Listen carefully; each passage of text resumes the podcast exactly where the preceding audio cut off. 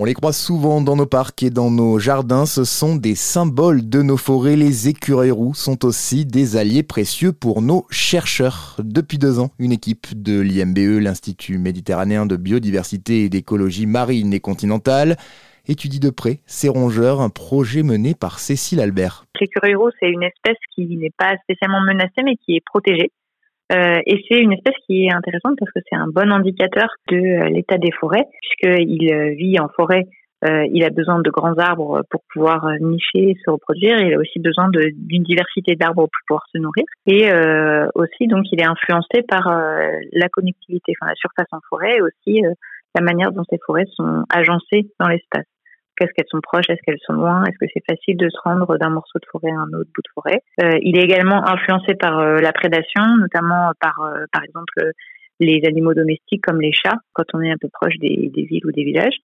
Et il est aussi influencé par bah, les routes, puisqu'on en retrouve quand même assez régulièrement morts sur les routes, et aussi par l'introduction d'espèces exotiques envahissantes, comme par exemple l'écureuil à ventre roux, qui fait d'une population maintenant du côté de Istres et euh, en fait qui a un peu le même habitat, euh, qui est un peu plus agressif dans son comportement et du coup on, suspecte qu'il euh, pourrait, il pourrait évincer l'écureuil roux dans certaines zones s'il il arrive à coloniser ces zones. C'est pas une espèce menacée pour le moment au sens de l'IUCN. par contre, c'est vrai que c'est quand même une espèce qui est suivie parce que elle peut, il y a quand même une tendance à une diminution des populations même si on en voit pas mal dans certains endroits. Euh, bah, il y a aussi des endroits où on en voyait avant et on n'en voit plus. Euh, donc euh, ça pose question.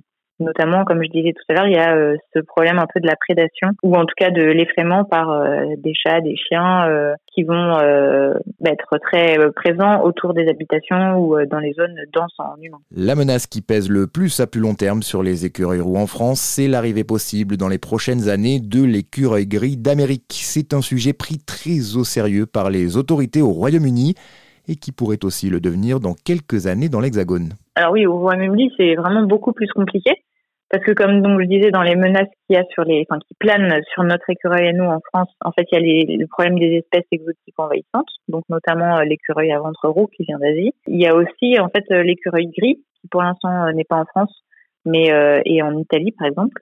Donc après c'est pas forcément très compliqué pour des animaux petit à petit, hein, pas euh, du jour au lendemain, mais euh, de génération en génération de se déplacer de l'Italie à la France. Donc bon, ça pourrait arriver. Et en Angleterre, ils ont eu ce problème d'introduction de l'écureuil gris qui vient d'Amérique du Nord, qui est un petit peu plus gros et qui va avoir tendance à du coup être en compétition directe avec l'écureuil pour les ressources, mais aussi qui euh, en fait transporte des maladies pour lesquelles lui, il a une immunité qui lui convient bien mais euh, pour lesquels l'écureuil roux n'est pas euh, immunisé. Donc euh, en fait, ils transmettent aux écureuils roux des maladies auxquelles ils, ne survivent pas. Donc en Angleterre, ils ont ils ont un peu frôlé la catastrophe avec des populations d'écureuils roux qui étaient en grand déclin, des gros programmes de restauration et de, de conservation de cette espèce. Et ils se sont rendus compte récemment que une chose qui améliorait vraiment bien, c'était la préservation et puis même peut-être dans certains cas la réintroduction, je pense, de prédateurs naturels comme la martre qui en fait euh, va prédater euh, aussi du coup les écureuils gris et va du coup rééquilibrer un peu la balance. L'écureuil roux, une espèce sous surveillance, mais qui ne devrait donc pas disparaître de nos forêts dans les années à venir, même s'il est difficile aujourd'hui d'estimer exactement leur population en France. Il existe cependant des programmes de recensement. Le Muséum national d'histoire naturelle en a lancé un récemment, mais aussi celui d'Aix-en-Provence où les habitants sont invités à signaler via une application la présence des petits rongeurs. Des projets similaires ont aussi été menés dans le nord, en Bourgogne ou encore en région parisienne.